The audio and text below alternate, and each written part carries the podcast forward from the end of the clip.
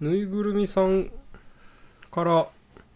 以前にお便りをいただいたんですけど、あのーその中に書かれてたご質問に答えてないんじゃないのかっていうことにうん録音後に気がつきましてえーっと時間が離れましたがそれについてお話ししたいなということになりましたごめんなさい すいませんなんか編集してる時になんか片方のことは答えてたけどあの尊敬してるなんだっけ1お二人の応援しているもの人2お二人の魅力的に思う人男性女性それぞれを教えてくださいお答えてなかったんですよねうんってこ確とかをに気づいてあってなってたんですけどそれのちょっとお答えをしていけたらなと思います応援しているもの人いわゆる推しってやつですよねですね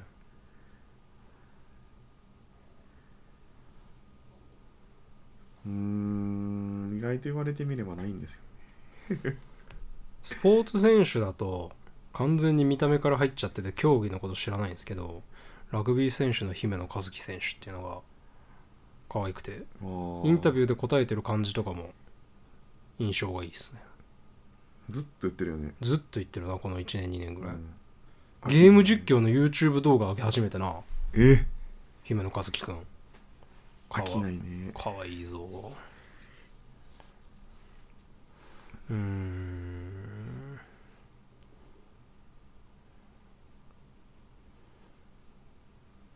まあなんか全然本筋と離れるだろうけどまあでも彼氏のこととか家族のことは押すなんか応援はしないとなっていうふうになんか思ったりするかなまああと友達かね なんかクソみたいなやっぱなんかまああなたの応援をしようとは思うしなその友達とかを応援するのは当たり前でその例えば世間体でいうより芸能人を応援してるとかっ的な感じやんなていくと多分ないと思う おらんってなる応援しているものそうまあでもあれだよなだからすごい変な話その俺らがこのロバ会っていうのをやっててなんかロバ会が推しですって言ってくださるその方々と同じような感覚が俺らが逆に誰にあるかっていう感じかさんお言っていいのどうもあかんかなええんちゃうかまあシンプルに性的に好みって感じっぽいけど ないやなんか会えそうで会えないアイドルみたいなシーン になってるそれは推してるって言うんかだってインスタ反応送ったらちゃんと反応返ってくるしそれは言わん方がええんちゃうか 読むのいいわからんけどわからんけちゃど、んと返してくれるし親しい投稿人にしか見られへん緑のやつあるようん、なんか親しい人じゃなくてあのグループのわかるよあれもなんか入ってるし嬉しいなそう嬉しい言わん方がええんちゃうか それは名前のとこだけ消しとこうかじゃああの 推しの一人推しの55さんみたいな人がいててうんインスタもつながってるんですけどそうって言ったらいいよねそうやななんかリアクションハートとかコメントすると返してくれるしいいなあとなんか星のその一部の人しか見れない投稿みたいなのあるようんあれもちゃんと見れるようになってるから会えそうで会えないアイドルそうなそれはいいなみたいな55の人の推し推しじゃないけどちょっとそれでウキウキするのはあるそうなでもなんでウキウキするんだろうね別にだってこの前見せたらかっこよくないって言ってたもんねまあ疑似恋愛みたいな感じじゃない別にであなたのタイプではあるんやろ メガネインテリまあメガネメガネインテリではないやろメガネインテリじゃないまあメガネマッチョ押してるもの押してるものいやなんかその一応このロバ会を始めてからさ推しですって言っていただくお便りをたまにいただくじゃないですか、うん、まあ大変光栄なことじゃないですか、うん、まあそういう意味で言うならまあ押すべきはむしろ我々は逆にな押し返すべきなんだろうけどなうんまあ励まし合って慰め合っていきましょうという感じなんだろうけど絆の舐め合いどんぐりの背比べ慰め合いです そうそう惜しいね惜しいねまあでもなんか頑張ってる同期とかあとはなんそかれはだから応援するのは当たり前やん知ってる人やねんそれは惜しいって言わんくない、まあそうかうん芸能人とかを押す逆に同僚蹴 蹴蹴蹴落とそうとか考えてたらちょっとええってなる多分よいや友達いにやなってないいと思うやいやいや全然妬みそねみひねみのんひがみのあれなんでもう全然もう 落ちていただいて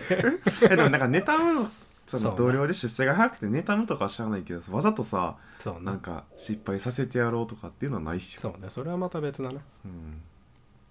じゃあ2お二人が魅力的だと思う人男性女性それぞれもう女性はねありがちゲイありありありがちだけど、まあ、やっぱ自立してる感じの強い女性が好きだよな昔は私ジュジュって答えてましたね多分へえなんか可愛い系よりはやっぱ綺麗系の方が好きじゃないせやななんかいわゆるなんかその守ってあげたくなるようなとかさ小柄でなんかちょっとなんかちょっとバカなふりバカなふりして甘え上手みたいなのは別にあんま全然ピンとこないよなワンピースでいくとビビじゃなくてえっとナミとかロビンが好きってことでしょあーそうねブリーチでいくと織姫ちゃんが好きなんじゃなくて夜市とかそうねそあそうルキアは微妙か、でも確かにビビってゲイにはゲイ人気なさそうだねうん、分かりやすい例えでいくとであと誰おるやろハンターハンターのことあるあるよビスケはどうですかビスケはでも好き好き強いもんなうんでもなんか少女のふりしてるやん少女っていうか可愛い子ぶってるやんまああれはどっちかっていうと自分のコンプレックスの裏返しっていうことでまあなんか可愛いんじゃない、まあねえ分かりやすいキャラの対比ないかなハガレンでさウィンリーウェンディよりももう一人おったやんなんかあの北の方で収めてる人あール自分の見たものしか信じないみたいな、アームストロングのお姉ちゃんねそうそうそうそうそうそうねやったらアームストロングの姉ちゃんってことでしょそうね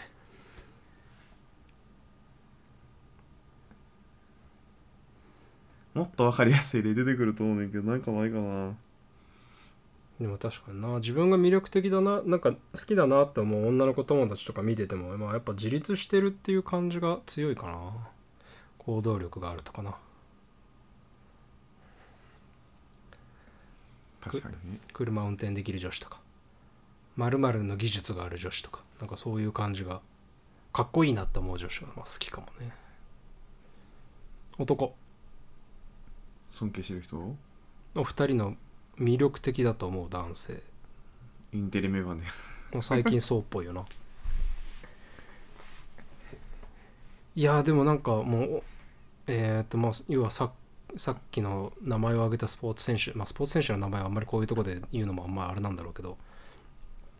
でもやっぱなんかこうもうなんかこう明るく振る舞うってちゃんとこうなんかスタンスとして決めてポジティブにこうなんか取り組んでる人とかはなんかやっぱかっこいいなって思うな。最てか昔からそうやねんけどあんまし憧れとか尊敬って持たんねんまあ魅力的に思うとはまた別なんじゃない尊敬とかこうなりたいっていうのはさ別に自分なんかどういうあそ人うがかどういう人がタイプですかとかって感じじゃないそうなんか魅力的に感じるってことだもんねそうそうそう尊敬できるじゃないもんね魅力か仕事頑張ってる人はやっぱ魅力的に思うかな仕事何かに一個頑張ってる人はかっこいいなと思うんやっぱ何か目標を立ててそこにこう努力してる姿っていうのはやっぱいいよなううんあんましでもあかっこいいなと思うこともなくなったね最近あるまあでももう仕事関連ばっかりああなんか自分自分が興味が湧かないけど社会的には大切な業務とかにこう純粋に興味を持って取り組んでたりとかあとはなんかただでさえ優秀な人がすごいハードワークに働き続けてる上司とかを見たりすると、ああなんかちょっと頑張らないとこの日本の宝やなと思うなるほどね魅力的に思うまあでも 編集して回答来てないの気づきましたって言ってて全然回答なってなくないこんなんでいいんかな、まあ意外とすると言語化は難しいもんだと思うよ俺らもさどんな人がタイプですかっていう質問はさ序盤の頃とかもらってるけどさ、うんやっぱなんか曖昧は曖昧だよねまあでも優しい人だな相手によって態度変わらない人が好きですねあ一つ余裕がある人が好きまあそこはね既婚者が好きってことです かねいや違う なんか仕分かってる事と分かってるか分かってるよ仕事とか追われててもなんか今忙しいからちょっと待ってじゃなくていいよって言ってなんかどんなに忙しくても態度変えずに話してくれる人とかそうねテンパらない人はかっこいいよねそんなもんかね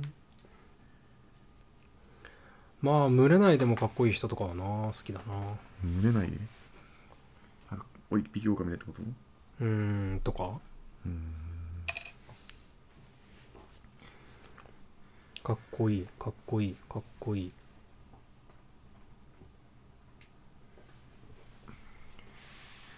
あんま出てこないですねでもルックスだと俺の推しは最あの55 55のさ、おうん俺の最近の推しはあのあなたの教えてくれたええー、あの人のどこがいいのえちょちょっとこの写真見せたいちょっと待てよ俺この写真クソ好きやねんけど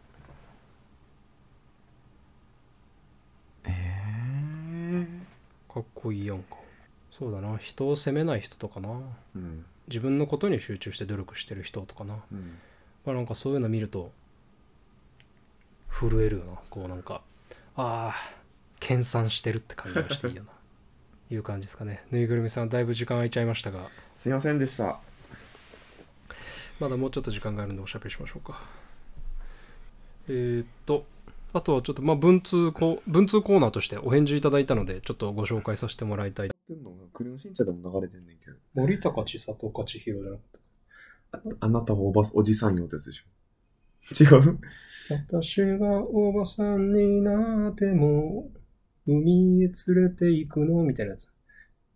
びん水着はビキニはとても無理よ。ででででででででであ違うかった。はい、フェイクラジオさんね。えーっと、フェイクラジオさんのお便りは、なんかアイデンティティがなくなるってやつでしょ。それだ、方言のやつですね。はい。第87回。お返事いただきました。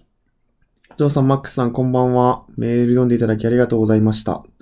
お話の中に、ネタ慣用句の、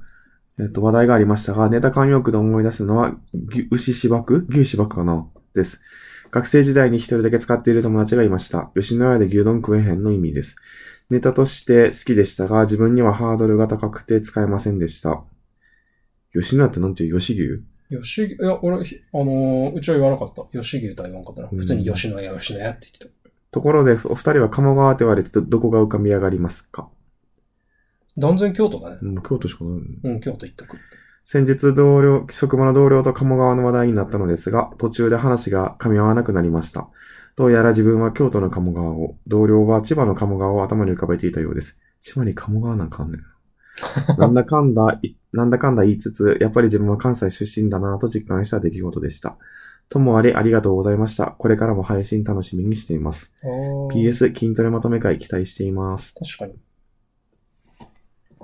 鴨川ああ、うん、一番最後の PS。まあ、ちょっと保留にしようか。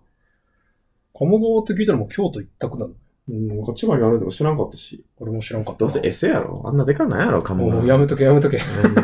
やめとけ、や めとけ。生きてこの街を出たかった。鴨川ホルモン。えー、っと、夜は短し歩けよ乙女。うーんと、四畳半神話体系。んえなんか京都を題材にした小説とかさ。鴨川ってさ、やっぱなんだかんだし、なんか題材にもよくなるじゃん。 鴨川ってあそこさ、確か、昔、死刑した人首洗いになってると思うかった。ああ。 そういえばそういう、あれそういう川か、あれ。うん、だから京都駅の近くに、昔、言い方だけど部落があったっていう。なあ。うん。あれ、森鴎外、んなんだっけ渡らせ船、高らせ船、高瀬船、高瀬船なんかどっかの、どっかでか、誰か有名な武将も確かそこで首切られてるはず。へえ、鴨川、死刑囚、処刑場か死刑囚じゃなくて。処刑場。古くから資材や晒し首の舞台となっていた処刑場、三条、三条河原だよな、これ。二条じゃないよな、三条河原。三条川。うんえー京都を流れる鴨川に架かる三条大橋。この地域のか川岸はかつて三条河原と呼ばれ、罪人の処刑や晒し首の舞台となった。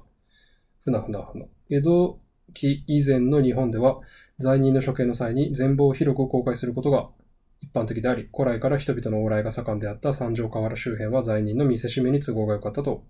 考えられている。石川五右衛門。などなど。そうそうそうそうそう。高橋今はなんかデートスポットみたいなのとか、ね観光スポットになってるけど、昔はそうだったって話を。実は蚊がめちゃくちゃ多いから、なんか全然データに向いてないらしいな。そうなのらしい。へえ。確かに、普通にめっちゃ刺されるらしい。食う魚がおらなさそうなの。でも確かに鴨川沿いの、あ、確かに大人になってから鴨川沿いのしゃぶしゃぶ屋さんだったかな。なんかすげえ高いすき焼きとか食ったけど、まあ、まあ風情は風情も。あるわな。川沿い、川があるとあの高い建物が一掃されるから、決し見ば見晴らしが良くなるっていうメリットがね、ございましてね。うーんと。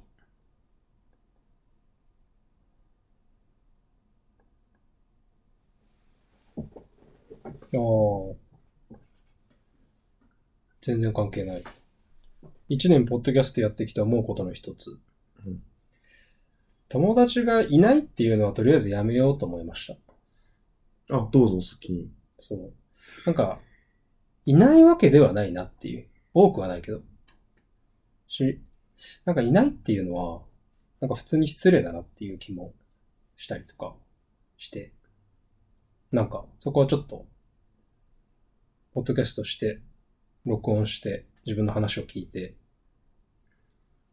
思わ思われたわけですか。思いましたね。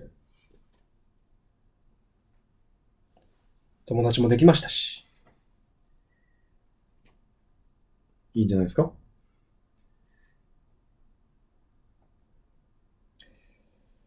あとは、なんか振り返り会になってみたいになってるやなん。んか、なんかちょっと喋ろうと思ったことのメモを見てんだけどさ、 重たいんだよね、全部。そ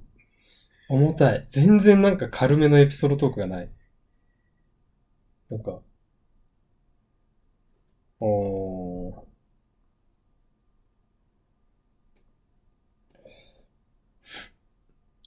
ススポティファイの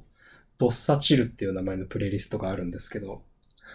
それが結構いいよっていうメモが書いてある。う。え、ほんまにそんなんしか軽い話ないのちょっと待ってな。ちなみに本当になんか、あの仕事で緊張感があって、平日仕事終わりに気持ちが休まらない時とかにそのボッサチルっていうプレイリスト流してるとだんだやんば。き気持ちがほぐれてきて、やば。すごいいいっすよ。もっとあるでしょ。えーっと。えー、お、重たすぎる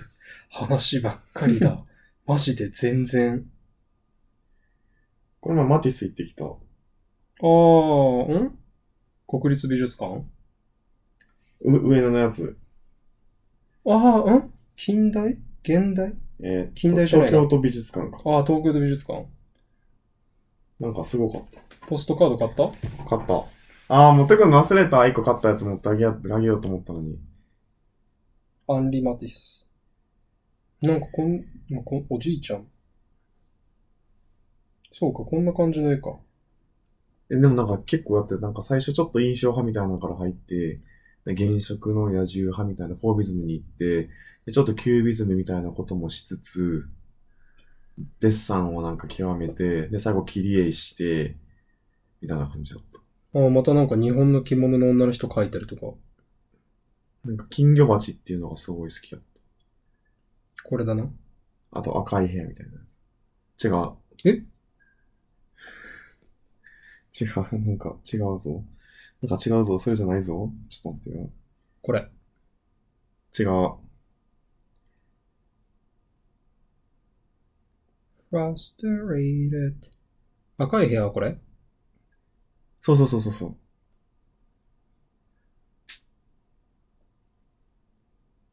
あなんか金魚鉢いろんなとこに出てくるね。金魚鉢なんかさ、その部屋の見方が違うよーってやつやってんけど。あ、これこれこれこれこれこれこれこれこれ、金魚鉢のある室内。おー、いいね。そう。なんか落ち着いた夜のそうそうそうそ部う。屋って感。じ。なんだろう、それこそ、あの、テイラー・スウィフトのミッドナイトがかかってそうな。かかってそうな。最近夜す、夜がテーマなんかね。まあ夜はね、大事な時間ですから。そんな病んでないのに。夜にかける夜遊び、ずっと真夜中だったらいいのに。うーんと、あとなんだっけ。明日世界が終わるんだ夜しかって。明日世界が終わるんだって、夜遊びか。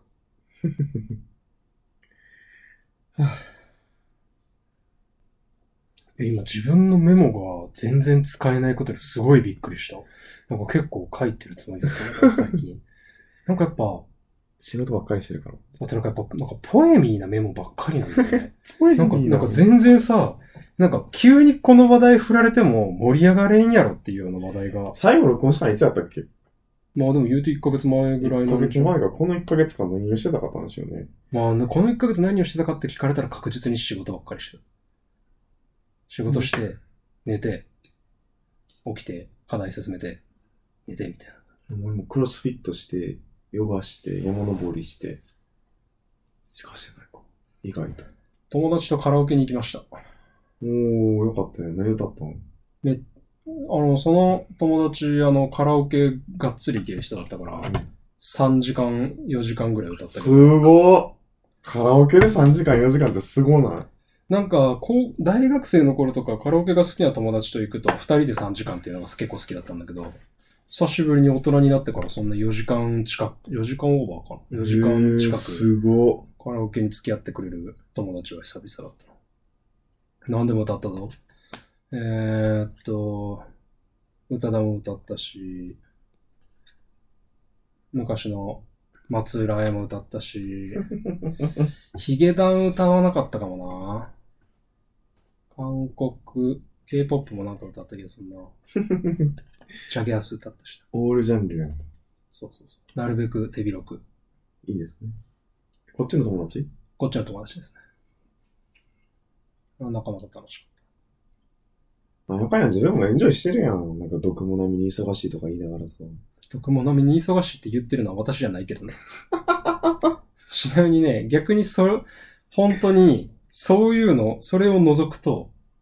あと多分もう彼氏しかない。っていうレベル。あとはまあ仕事で出張に行ったりとか、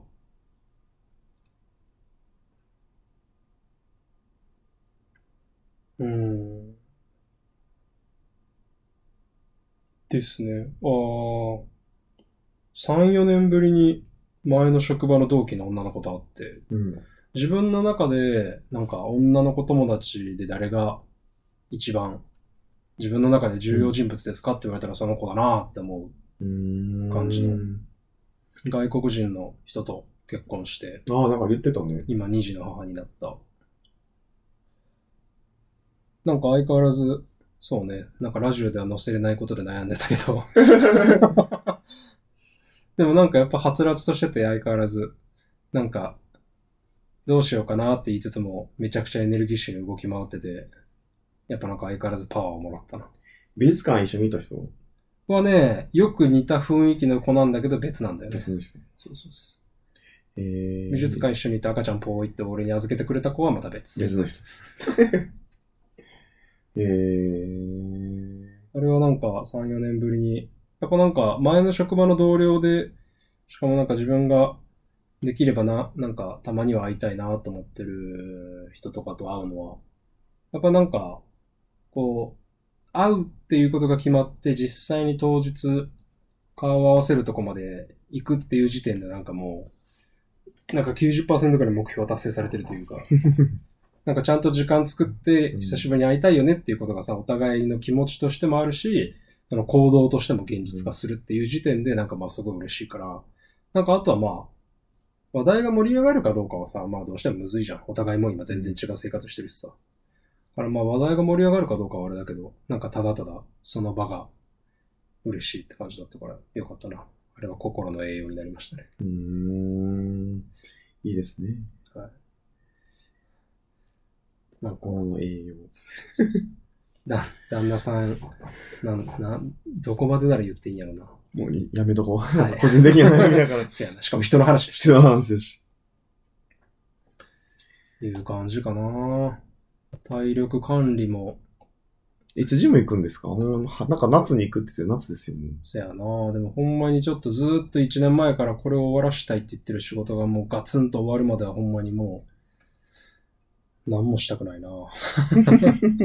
ああ、でもなんか部屋、たまに部屋でバーピーしてるわ。 キモキモくないやろ。バーピーはいいやんか。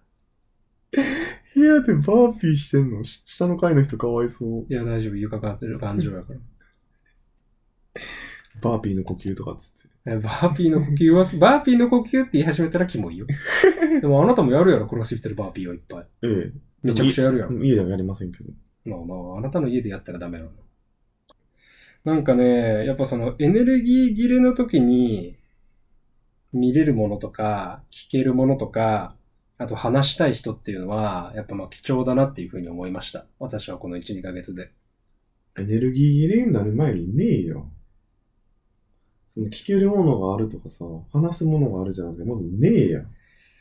何を言ってんのまあ、まあ寝たとしてよ。寝た ?7 として。時間、8時間ねえよ。寝たとして寝たとして、なんかその風邪ひいてる時にでも食えるような、なんかその需要のあるものみたいなさ。先に。うん。で、まあ、何だったんですかそれ寝ると、えだから、そのさ、なんかこの1、2ヶ月ぐらい結構疲弊してるわけですよ、私的にはね。結構、神経すり減ってる感じ。そうそう、HP、HP、あ例えばし、週末にさ、ガツンと寝ればさ、まあ、HP は多少回復するわ。うん。でもやっぱ MP は回復しないわけですよ、メンタルは。なんで寝てんのにいっぱい寝たからといって、それだけで MP が全開にはなんないじゃん。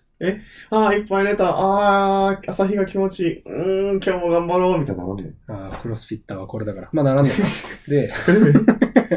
で もなんかそういう、でさ、やっぱその MP が低い時に、H、待てよ、HP は寝て回復して、MP を補充したいと。清水飲めば。だから MP が回復するような行動をしたいわけですよ。行動には HP を消費するかな。歩けば、ドラク エみたいに。まあ、それだから一人だったら、例えば夜とかめっちゃ歩くよ。エーテル飲むとか。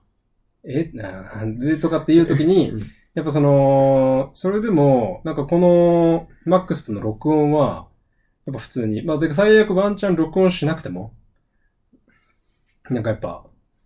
あの、マックスとのおしゃべりは、なんか、 MP が回復してるわけです。そうそうそうそう。だかだからら今、回復し、回復してきてるってことだそうそうそうそうそうそうからそろそろベギラゴンとか唱えれそいや、そんなには溜まってない。う。メラとか。いやこの溜まった MP を、仕事の課題の進捗に使うね。 ほんで、こっちに避けろよ。ほんで、でっかいでっかい、ずっと溜まってる、去年からずっと言ってるやつを終わらしたら、ジムに行こうかなとか、よし、ちょっと沖縄行こうかなとか、ちょっとそろそろ一泊旅行行きますかとか、これでもさんも言ってたよ。ピート旅行に行きなよって。行きたいわやや。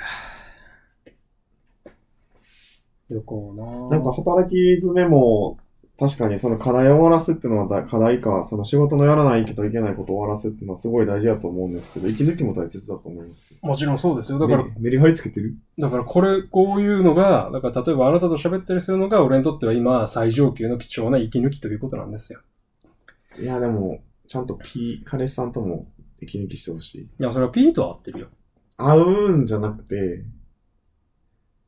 出かけるとか、まあ、ご飯行くとか。ご飯、まあまあまあ、言ったえこの前提案したことやったちゃんと。うーん。言ったよね。なんかお祝いしなあかんから、ご飯、レストランちょっといいとこ、聞いて予約して行こうみたいな。そういう気分転換も大事やでって、家でお祝いするのも大事やけど、美味しいレストランのご飯よりも、言いましたよね。美味しいレストランのご飯よりも、あの、遅くまで寝た後、彼氏の作ってくれるオムレツの方が元気が出たりするってこともあるわけですよ。それはだって自分目線よ。まあ、また別やけどな。まあ、だから彼氏のことねぎらいってことやろ。まそう。あ、それは俺もた、俺も作るときはある。まあ、でも一応ちょちょいちょい言ってるよ。だからなんか、あのーメモとかでさ、行きたいお店とかってな、メモがあったとことかに行ったりとかそういうのはしてる。うん。それは一応してます。けどまあ、なんかかわいそうでも。かわいそくないと思うけどな。まあちょっとまた LINE してく れ。でも今は、今年1年はな、自分の中で仕事は踏ん張り時だからな。仕事仕事ばっかりになってるような気がして、まあ大丈夫かなって思う。今年1年はもうほんまにそういう年。今年1年で決着をつけるっていうか、多分その、自分の中で今年1年が多分ある意味、一番頑張る年になるんじゃないかなと思ってるってとこあるからな。うんなんとなくな。来年も再来年もこんなテンションでは働けないと思ってるから。憧れてしまったもんはしょうがないんですよ。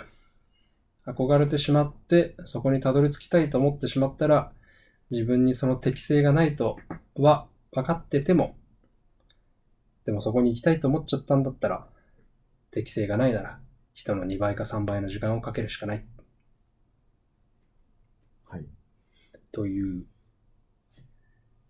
切ないねっていう話です。はい。あなたには思い当たるものがあるでしょ